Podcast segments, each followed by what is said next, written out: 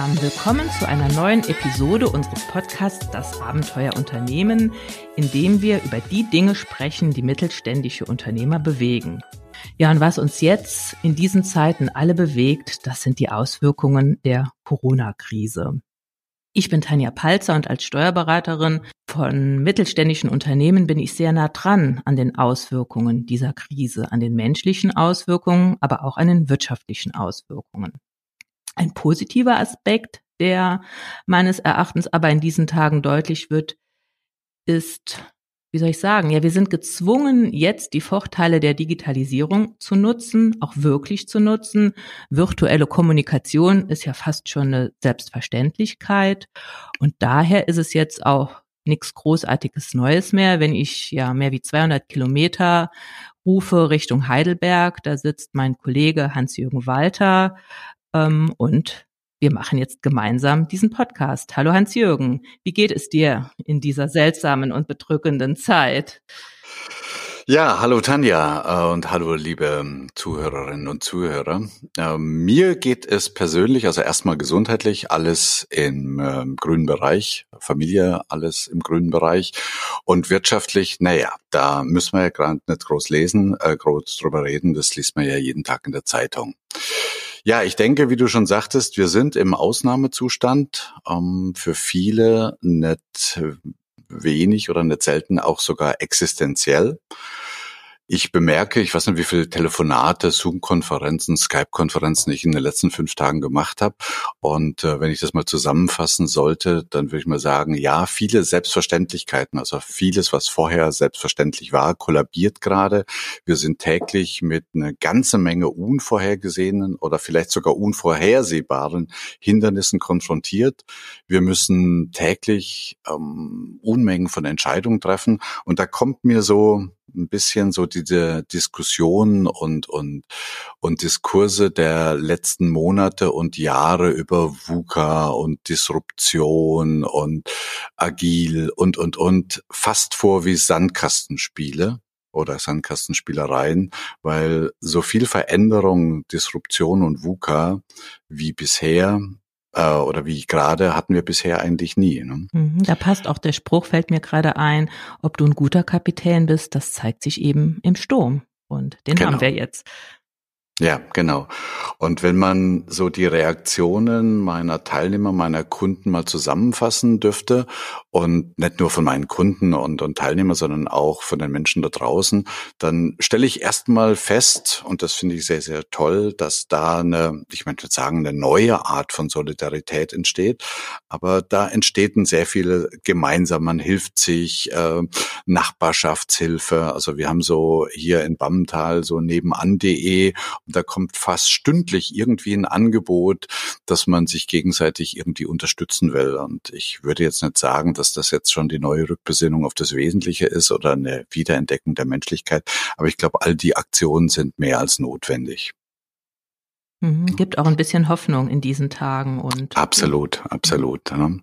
Auf der anderen Seite ähm, erlebe ich auch in vielen Gesprächen, dass sich Unternehmer respektive Unternehmer ähm, gerade so in der im emotionalen Zustand befinden, des nur noch reagieren können. Also das geht von von Machtlosigkeit, Hilflosigkeit, ich bin so ab, abhängig davon, Lieferketten brechen ab, bis ja, bis teilweise ähm, hin zur Verzweiflung und zur Resignation auch, ne? weil für viele wird's ja existenziell, das erlebst du ja auch jeden mhm, Tag. Ja, und diese Unternehmer, die, wenn ich jetzt äh, meine Erfahrungen da reinbringe, die kenne ich als souverän, als tatkräftige, optimistische Menschen, die kommen jetzt an ihre Grenzen. Und aber gerade jetzt, ich habe es eben gesagt, jetzt werden sie gebraucht. Jetzt müssen sie funktionieren? Und warum fällt es denn jetzt gerade so schwer in dieser Zeit, Entscheidungen zu treffen? Darum soll es ja in unserem Podcast gehen. Wie kann ich gute Entscheidungen in, unsere, in unsicheren Zeiten treffen, wenn ich also unter Druck stehe? Genau. Und ich glaube. Mhm. Ja. Äh, das, diese Entscheidungen zu treffen, die waren ja schon immer wichtig und das konnten ja Unternehmer schon immer gut. Aber was jetzt eben dazu kommt, ist ein extremer Zeitdruck. Ne? Wir können uns eben über Entscheidungen nicht äh, wochenlang Zeit lassen. Mhm. Und dieser Zeitdruck führt entweder zu Stagnation, das hast du eben gesagt, so nach dem Motto wie das Kaninchen vor der Schlange, ich mache gar nichts, oder was auch nicht besser ist, zu operativer Hektik, zu blindem Aktionismus. Also wir haben jetzt keine Zeit, mal vier, fünf Wochen abzuwarten und da mal zu gucken, wie das mit dem Unternehmen weitergeht. Irgendwie muss jetzt eine Entscheidung her. Das ist so das Erste, dieser Zeitdruck. Was mir aber auch auffällt, ist diese hohe Emotionalität, die jetzt überall drin steckt. Naja mhm, gut, es mhm. ist kein Spaß. Wir können nicht so aus dem Vollen schöpfen, so nach dem Motto, fahren wir jetzt an die Berge oder fahren wir ans Meer. Das, was wir entscheiden, hat negative Konsequenzen und es geht ganz oft darum, dass wir sozusagen überlegen, was ist das kleinere Übel? Das ist schon herausfordernd. Das Zweite, was ich sehe, was auf diese Emotionalität einzahlt, ist, die Tendenz zum Hadern, Schuldzuweisungen zu geben, zum Beispiel den Vorwurf jetzt an die Regierung, die Maßnahmen sind zu extrem und so weiter, da einfach Energie rein zu verschwenden in Dinge, die aber jetzt nun halt mal sind, wie sie sind. Und das Dritte ist, ähm, knüpft so ein bisschen anders an, es macht keinen Spaß. Die Situation von den Unternehmern ist ja durch Mangel gekennzeichnet. Ähm, wir können jetzt nicht aus dem Vollen schöpfen und überlegen, investieren wir jetzt in dieses Werk, kaufen wir die Maschine, stellen wir den Mitarbeiter ein. Wir haben ja Mangel, wohin man guckt, Liquiditätsprobleme, es gibt wenig positive Aussichten, es gibt keine Sicherheit, keiner weiß, wie lange dieser Zustand hier anhält. Es gibt auch keine Erfahrungen, auf die wir zurückgreifen können. Sowas gab es noch nicht. Und dazu kommt, es geht auch jetzt nicht um eine Entscheidung, sondern ganz viele Entscheidungen sind jetzt zu treffen. Soll die sich teilweise gegenseitig beeinflussen. Ne? Richtig. Also jeder Unternehmer stellt sich doch im Moment die gleichen Fragen. Soll ich Kurzarbeitergeld beantragen? Soll ich in neue Geschäftsmodelle investieren? Zum Beispiel als Restaurant jetzt einen Lieferdienst aufbauen. Das belastet aber auch wieder meine Liquidität. Soll ich neue Kredite aufnehmen? Ja, die muss ich aber wieder zurückbezahlen. Sollen wir, das habe ich jetzt ganz oft hier auf dem Tisch, sollen wir laufende strategische Projekte, die schon angestoßen worden sind, weiterverfolgen oder sollen wir die aufs Eis legen erstmal?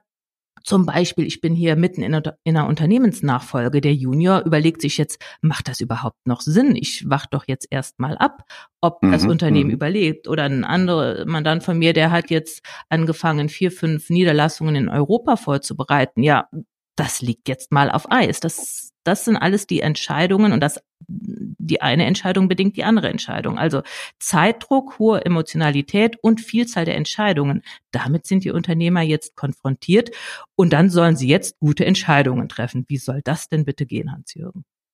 Ja, da gibt es Gott sei Dank ja eine ganze Menge Ansätze. Also was wir jetzt bräuchten, das sind so ein paar rationale Ansätze, die dem unternehmerischen Handeln wieder so ein bisschen mehr Orientierung und Struktur geben, weil ich glaube, das ist eine gute Voraussetzung, um wieder zurückzukommen in die Souveränität und die Selbstwirksamkeit. Und äh, jeder von uns weiß, dass es Gebiete gibt, Branchen gibt, ähm, Bereiche gibt, für die das, nämlich die, der außergewöhnliche Ausnahmezustand, eigentlich die Regel ist. Also denkt an THW, denkt an Feuerwehr, denkt an Kliniken, äh, denkt an äh, Luftfahrt. Also wo Entscheidungen unter Druck und unter hohem Druck getroffen werden, müssen also alle diese sogenannten High-Risk-Gebiete. Und was wir heute wollen, ist euch ein Entscheidungsinstrument vorzustellen, das aus der Luftfahrt kommt. Ja, mm, Gehen wir mal kurz in die Luftfahrt und äh, ihr könnt euch vorstellen, ich meine, das liegt ja jedem nahe, weil jeder von uns ist schon mal geflogen, ähm, dass äh, im Cockpit ja traditionellerweise sehr viel vom Kapitän entschieden wurde. Das heißt, er war der Held, er war der Macher und nach Gutdünken und Bauchgefühl hat er entschieden. Manchmal, gerade in Ausnahmesituationen, kam es eben dazu, dass der Kapitän im Extremfall mal die Übersicht verloren hat und der, der Co-Pilot dann aus diesem Hierarchiegefälle auch nicht äh, in der Lage war, emotional da dagegen zu halten und im Extremfall ist das Flugzeug eben abgestürzt.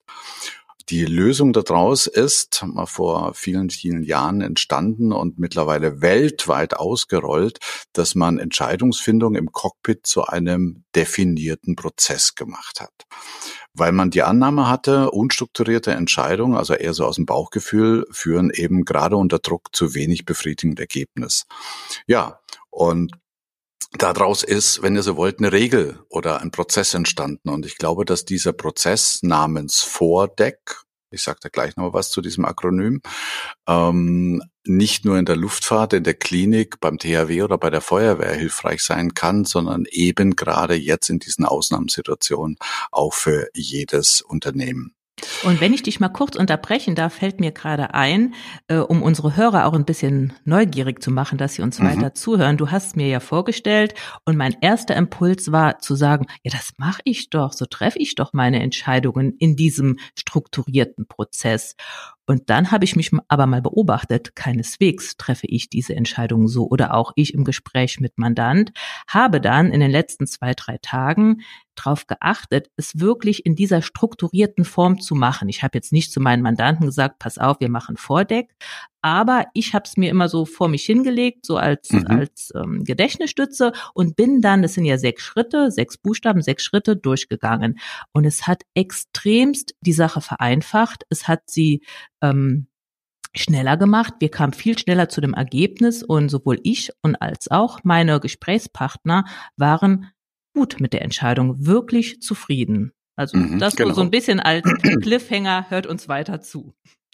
Genau, wie Tanja schon erzählt hat, das sind äh, dieses Vordeck ist ein Akronym, besteht aus zweimal drei Buchstaben, also F-O-R, Bindestrich D-E Cäsar und ähm, beschreibt sechs Schritte, die eben aus der Entscheidungsfindung im äh, Cockpit kommt.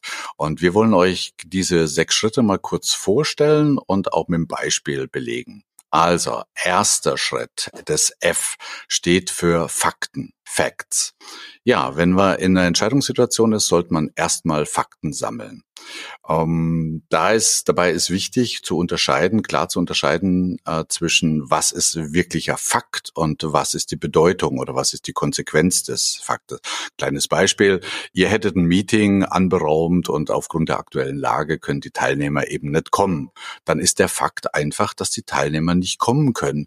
Und nicht zum Beispiel ist der Fakt, dass das Meeting nicht stattfinden kann, weil das wäre ja schon wieder eine Konsequenz.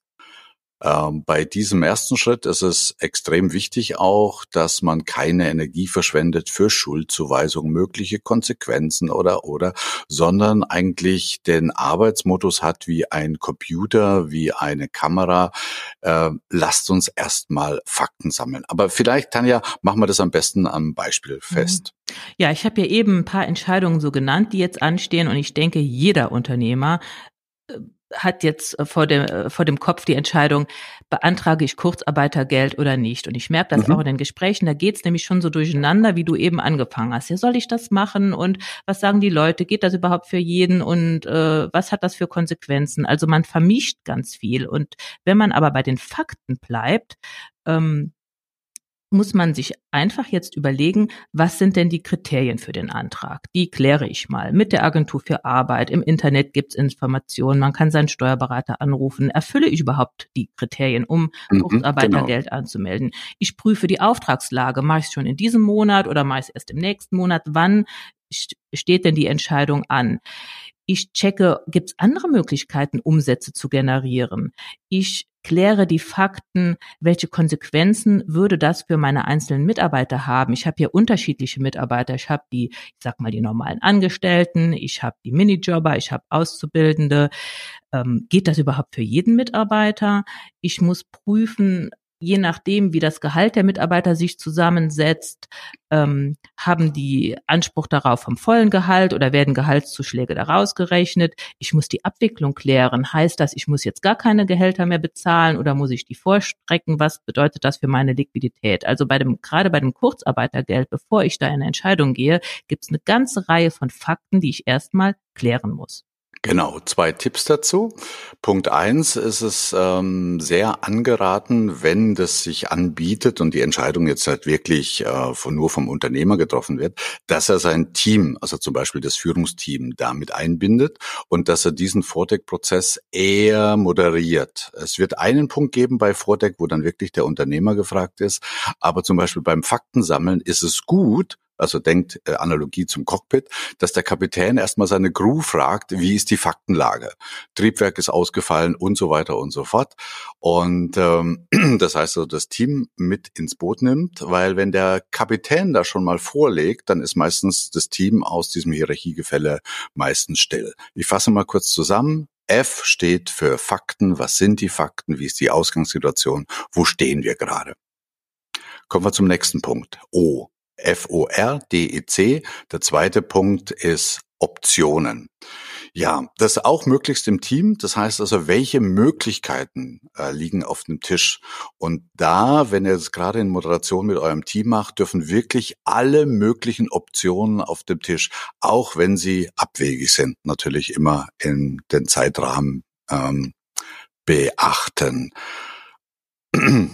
welche Möglichkeiten ergeben sich daraus? Also sich eben nicht nur auf die offensichtlichen Optionen zu beschränken, sondern vielleicht auch mal ein paar Minuten Zeit nehmen, vielleicht den Prozess auch mal kurz unterbrechen und dann nochmal auf die Liste der möglichen Optionen gehen. Ähm, bevor wir in das Beispiel gehen von unserer Kurzarbeit, ähm, bei zeitkritischen Entscheidungen sollte man sich auf die Optionen konzentrieren, die die momentane Lage irgendwie stabilisiert und einem weitere Zeitreserven bringt. Aber da kannst du vielleicht, was die Kurzarbeit betrifft, noch mal ein paar Worte sagen, Tanja. Mhm. Ja, also die Entscheidung Kurzarbeit ja oder nein ist ja keine angenehme. Die Fakten zu klären, das ist anstrengend, aber das ist machbar. Und meine Erfahrung ist, wenn es dann zu O geht, zu den Optionen, da macht's wieder Spaß auf einmal. Unternehmer, die vorher noch sehr resigniert waren, kommen wieder ins Tun. Die spüren wieder eine Selbstwirksamkeit bei der Entwicklung der Optionen. Bei Kurzarbeitergeld, ich, also da gibt's, mir fallen jetzt auf Anhieb 30 ein. Ich sage einfach mal nur ein paar. Das ist natürlich auch unternehmensindividuell sehr unterschiedlich. Ähm, die Frage ist, ähm, wenn ich Kurzarbeit mache, mache ich das für alle Mitarbeiter gleichmäßig ähm, oder mache ich es nur für einige? Oder gibt's Mitarbeiter, die ich jetzt kündige, anstatt in Kurzarbeit zu schicken? Vielleicht mache ich auch gar keine Kurzarbeit, weil ich neue Aufträge generiere. Ähm, ich kann auch die Mitarbeiter kommen lassen, weil ich viel liegen gebliebenes habe, was ich erledigen möchte. Ich könnte statt Kurzarbeit erstmal Überstunden abbauen lassen. Ich könnte sogar, wenn ich weiß oder glaube, nach der Krise geht's gut weiter, könnte ich Minderstunden zulassen, so nach dem Motto, mhm, jetzt mhm. äh, arbeitet ihr weniger, wir führen Stundenkonten. Ich könnte mit meinen Mitarbeitern besprechen, dass sie schon mal Urlaub verbrauchen, in Anführungsstrichen. Also es gibt so viele Optionen, die sind jetzt sehr unternehmensindividuell, welche davon in Frage kommen und die Liste lässt sich jetzt ganz, ganz weit aufmachen und das macht wiederum, wie soll ich sagen, Hoffnung. Es gibt wieder genau, Positives bringt, in den Prozess. Ja. Man kann ja was tun. Genau, das bringt einen zurück in die Selbstwirksamkeit. Also ich fasse nochmal kurz zusammen. Bei dem Punkt Optionen sammeln geht es um A, möglichst im Team. Zweitens, alle Optionen dürfen auf den Tisch, auch wenn sie abwegig sind. Da sollte man sich ein bisschen Zeit nehmen. Und drittens, sollte es wirklich zeitkritisch sein, konzentriert man sich auf diese ähm, Option, die die momentane Sicherheitslage steigert oder möglichst ein bisschen Zeitreserven bringt. Aber damit wären wir fast schon beim dritten Punkt, also beim, äh, beim dritten Punkt des ersten Zykluses, bei R wie äh, Risks. Ja, da geht es darum, die Optionen zu bewerten. Auch das findet idealerweise im Team statt. Das heißt, man schaut sich aus der Auswahl der Optionen mal an, wo sind Gefahren bei welcher Option, wo sind Risiken, was sind die Nachteile, die diese Option mit sich bringen würde. Aber auch, äh, das ist der zweite Punkt zu jeder Option, wo sind Vorteile und Chancen. Das ist nach wie vor ein, wie soll man sagen, ein strukturierter Prozess. Das heißt also, bitte verschwendet da jetzt nicht Stunden und Tage drüber. Da können könnte man jetzt natürlich eine Doktorarbeit draus machen, sondern fragt euch, wie schlimm wäre das wirklich, wenn diese Option schief ging? Und wie wahrscheinlich ist das? Und äh, das wird am besten mit einer in einem Team kurz diskutiert. Und dann kommt man schon quasi zum übernächsten Punkt, aber vielleicht noch ein paar Beispiele zu unserem ähm, zu unserer Kurzarbeit. genau. Beispiel, ich, ja. Ich mache es kurz. Ich stelle mir jetzt ein Unternehmen vor, was wirklich die Wahl hat, ähm, Kurzarbeitergeld ja oder nein. Ähm, die Option Kurzarbeitergeld, da sehe ich zum Beispiel als Risiko, dass gute Mitarbeiter kündigen könnten, weil die einfach sagen, ähm, na, mit 60 Prozent meines Nettogehaltes komme ich nicht aus. Ähm, Konkurrenzunternehmen suchen und die stellen auch noch ein, ich kündige bei dir. Ich möchte kein Kurzarbeitergeld, ich kündige und der Arbeitgeber ist den guten Mitarbeiter los. Auch Kurzarbeitergeld kann zu Liquiditätsengpässen führen. Das ist ein weiteres Risiko, weil ich muss es ja erstmal vorstrecken und selbst wenn ich nachher alle Lohnkosten erstattet bekomme, meine Miete läuft weiter, meine Energiekosten laufen weiter, also die Rettung ist Kurzarbeitergeld nicht. Das wären so die Risiken mhm. bei der Option Kurzarbeitergeld. Die Chancen sehe ich bei, ich muss als Unternehmer keine Kündigungen aussprechen. Ich kann sowas, so, so, so einen Solidaritätsgedanken etablieren in meinem Unternehmen und kann natürlich auch die Mitarbeiter mit einbeziehen, kann auch gucken, dass es vielleicht die, äh, ja, man kann ja da auch Einzelheiten anders regeln, dass man, wenn jemand sagt, ich bin nicht auf das Gehalt angewiesen, ich habe einen gut verdienenden Partner, der geht dann voll in Kurzarbeit, während das die Arbeit, die noch da ist, von jemandem erledigt wird, der eben nicht auf diese Gehaltsbestandteile verzichten kann. Genau, so, genau. Da kann man ja individuelle mhm. Lösungen finden. Mhm. Zweite Option, ganz schnell, kein Kurzarbeitergeld beantragen, so nach dem Motto, ich generiere neue Aufträge, ich bin ein Restaurant, mache jetzt einen Lieferdienst auf. Die, das Risiko ist natürlich, wenn das nicht funktioniert, hat man noch mal mehr Geld ausgegeben und die Liquidität ist ganz am Boden.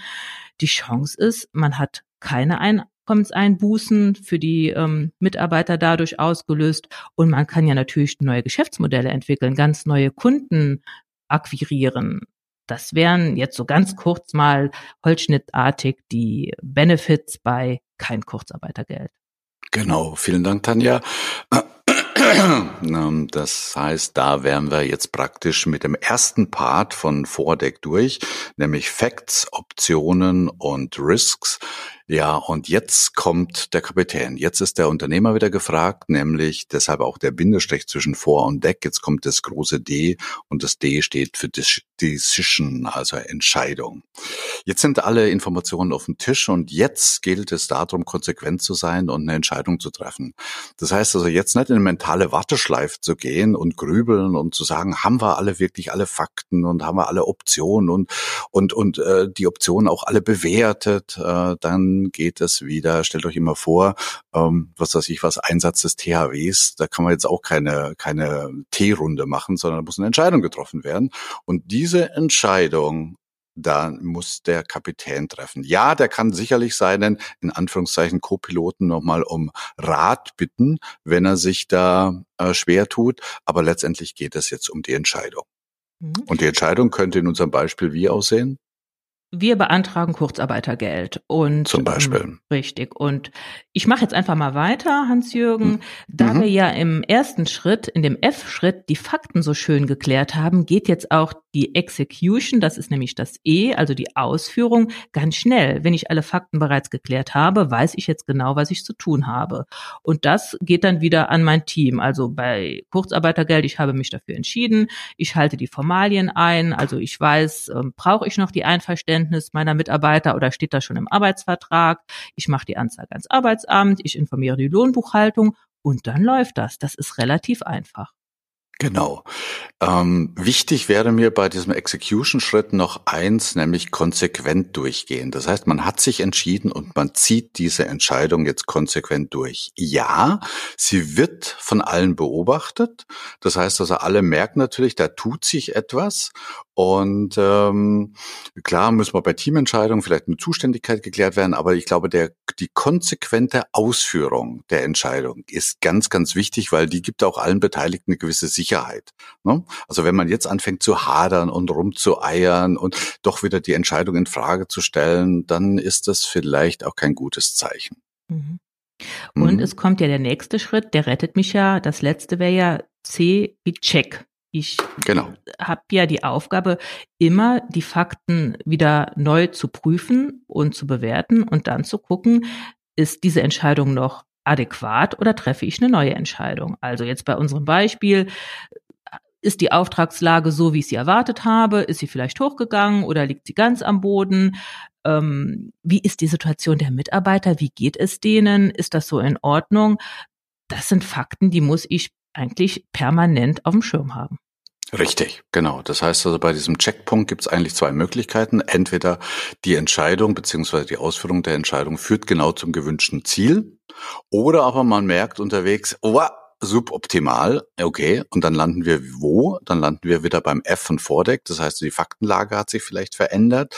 Äh, es gibt eine neue, was weiß ich was, Entscheidung der Regierung oder des Umfeldes und äh, ja, dann fangen wir wieder bei F an.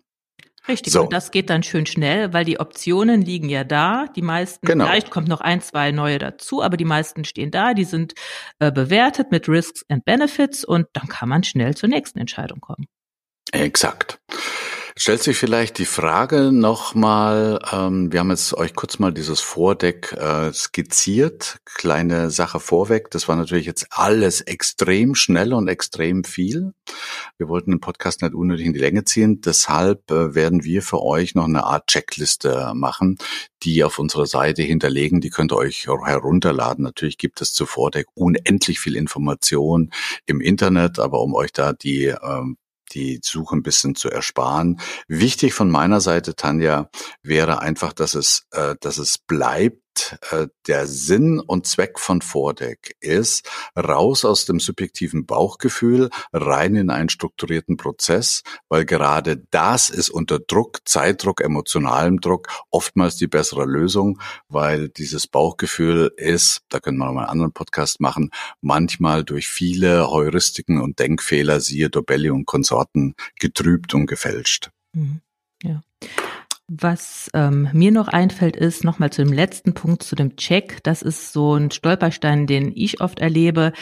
Dieser Check, der ist wichtig, weil man neigt dazu, wenn man mal eine Lösung gefunden hat, gerade in einer schwierigen Situation, sich in diese Lösung zu verlieben und zu denken, Gott sei Dank, das habe ich geklärt, denke ich lieber nicht mehr drüber nach. Also bleibt wachsam, immer wieder die Entscheidung auf den Prüfstand stellen und an den, aber nicht hadern damit, sondern an den Fakten prüfen. Haben sich die Fakten geändert? Solange sich die Fakten nicht geändert haben, ist das nach wie vor die richtige Entscheidung.